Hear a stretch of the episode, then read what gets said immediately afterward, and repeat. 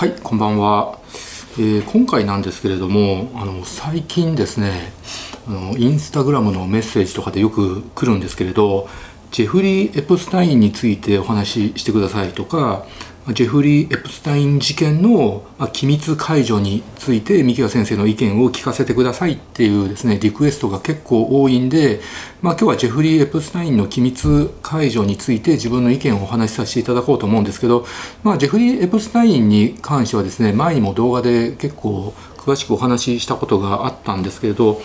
まあ、あの知らない人のためにですね簡単に説明させていただこうと思うんですけれど、まあ、先日1月3日にジェフリー・エプスタイン事件の、え機密が解除されてでさまざ、まな文書がですね公開されるようになってでそれでですね、あ、アメリカでは、まあ、それなりにニュースになっててで日本ではですね、まあ、テレビのニュースとか、まあ、僕が見る知る限りは全然なってないと思うんですよね。ももしあのあのなってたらあのコメント欄で教えてほしいんですけど、まあ、僕が見る限りは、まあ、ほぼニュースになってなくてまあネットメディアではそれなりに、えー、一部の人たちを中心にですね、まあ、このニュースで盛り上がってるわけで、まあ、特に Twitter あの X の中では、まあ、そのエプスタインに関してね興味を持ってる人とか関心がある人がですねいろいろ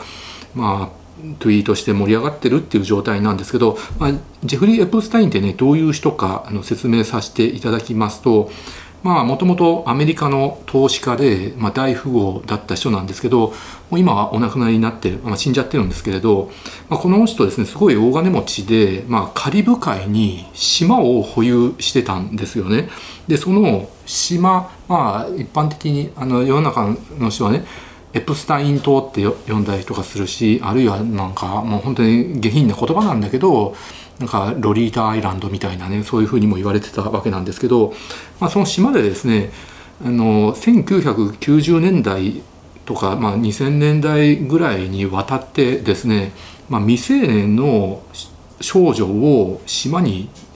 たくさん呼び込んで、まあ、乱交パーティーをしてたわけですよね。まあ、そういったことで、まあ、少女売春させていたとか、まあ、そういう罪で、まあ、逮捕されて起訴されてで有罪判決を受けたんだけれど拘置所の中で、まあ、自殺したっていうことになってるんですね。まあ、この自殺っていうのが、まあ、本当に自殺なのかあるいは裏の力によって消されたのかいろんなあの不都合なことを喋られてしまうと困るので、まあ、殺されたのかとかですね、まあ、いろんな説もあって、まあ、それはねはっきりわからないんですけれど、まあ、そのエプスタイン島にですねたくさん少女を呼び込んで乱交パーティーをしていたと。でそこのパーティーには、まあ、世界中のセレブとか政治家とかあと財界の人芸能人とか、まあ、いろんな人がねあの来てたって言われてるんですよ。まあ、かなりあの有名な人、まあ、例えばですねもともとですね、まあ、アンドル王子とかあとビル・クリントンとかと、まあ、交流があって、まあ、この人たちも、まあ、そういうパーティーに参加してたんじゃないかみたいなね疑惑はずっとあるわけであってあとまあ今回関係者の名前がですね、まあ、たくさん明らかにされたわけなんですけどもともと言われていたまあ、ホーキンス博士とかマイケル・ジャクソンとかねそういった人たちの名前が上がってきてるわけでであとまあスポーツ選手とか警察署長とか捜査官州知事政治家ジャーナリスト新聞記者とかですね、まあ、名だたる人たちが今後もですね、えー、順次公開される予定なんですね。うん、でそういうことなんですけれどまあその今回機密解除されたのはですねのギレーヌ・マスクウェル受刑者の証言記録、まあ、ギレーヌ・マスクウェルっていうのはですねもともとエプスタインの恋人だった人恋人だったんですけどこの人が、まあ、少女を、えー、斡旋して、まあ、児童売春をさせていたということ。あとは実際に児童売春をさせられていた被害女性数人の証言記録、まあ、そういったものが今回機密解除されてね、まあ、公開されるようになって、まあ、世界中のセレブまあ、有名人たちが今戦々恐々としているっていうことで今、まあ、世界ではね話題になってるんですけど、まあ、これはですね日本では全然報道されてないと。で、まあ、Twitter とか見るとですね、まあ、これは裏の力が働いているとかね、まあ、マスコミが忖度しているとかですね、まあ、そういうふうに言われてるんだけど、まあ、これはねちょっと分かんないですね、まあ、ひょっとしたら日本の政治家とか財界の人、まあ、いろんなね有名人とかスポーツ選手とか、まあ、セレブとかが、まあ、そのパーティーの中ねそのリストに入ってて、まあ、それがね公開日本内国内でね公開されると困るので、まあ、マスコミがねなんか忖度してるとかね裏の力が働いてるとかですね、えー、政治の力が働いてるとかねそういうふうに言われてるんだけど、まあ、それはね正直ちょっとわからないですよね。でまあ今ですねあれなんですよねまあ能登半島の地震のこともあるしあるいは、えー、先日の日航機のですね飛行機事故のこともあって、まあ、そっちのニュースが今メインになってる状態なんですよね。でこれに関してもですね、まあ、Twitter の中で、まあ、陰謀論者の中だけの話なんですけど、まあ、このエプスタインの機密解除をあのニュースにさせないためにあえてその隠蔽するために人工地震を起こしたとかねハープっていう兵器を使って人工地震を起こしたとかねそういうふうに言ってる人もいるわけだし、まあ、これはもう真っ赤な嘘は何の根拠もないことなんで皆さん信じないでほしいんですけど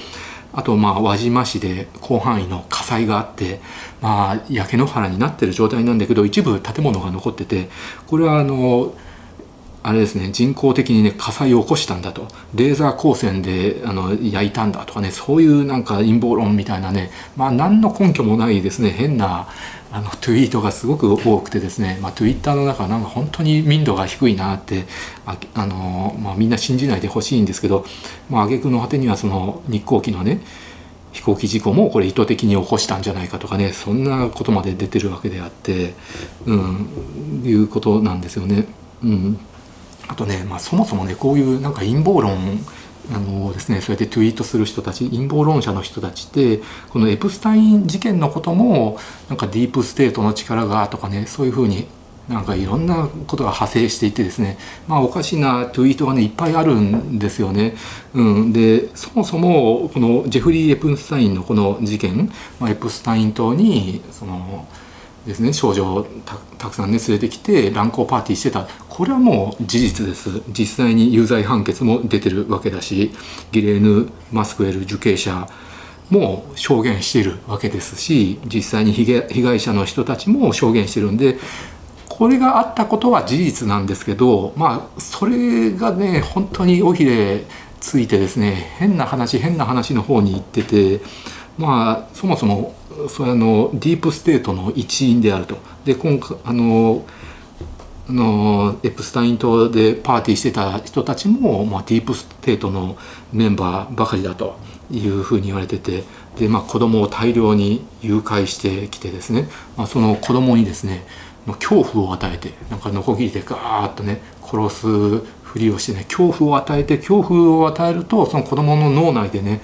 アドレノクロムっていう物質が出てでそれを眼球から針を刺して脳脳まで刺してねアドレノクロムを抽出してそうするとそのアドレノクロムっていうお薬が若返り効果があったりとかあと快楽物質とかであってでセレブの中でそのアドレノクロムがですねそのすごく流行ってると。でそのアドレノクロムを楽しむためにエプスタイン島にまあディープステートのメンバーとかあの世界中のセレブとか財界政界の人たちが集まって、まあ、パーティーをしてるみたいに言われてるんですけどそれはないんですよね。まあ、そもそもそのアドレノクロムっていうもの自体がですねこれ実際にある物質なんですけれど、まあ、アドレナリンが酸化する時に生成される化合物で、まあ、血管収縮作用とかがあってあの、まあ、普通に医学的にですね、まあ、アドレナリンを局所麻酔剤にえー、混ぜて注入してでその時に血管収縮して出血量を減らしたりとか麻酔の時間を延ばしたりとかそういうふうには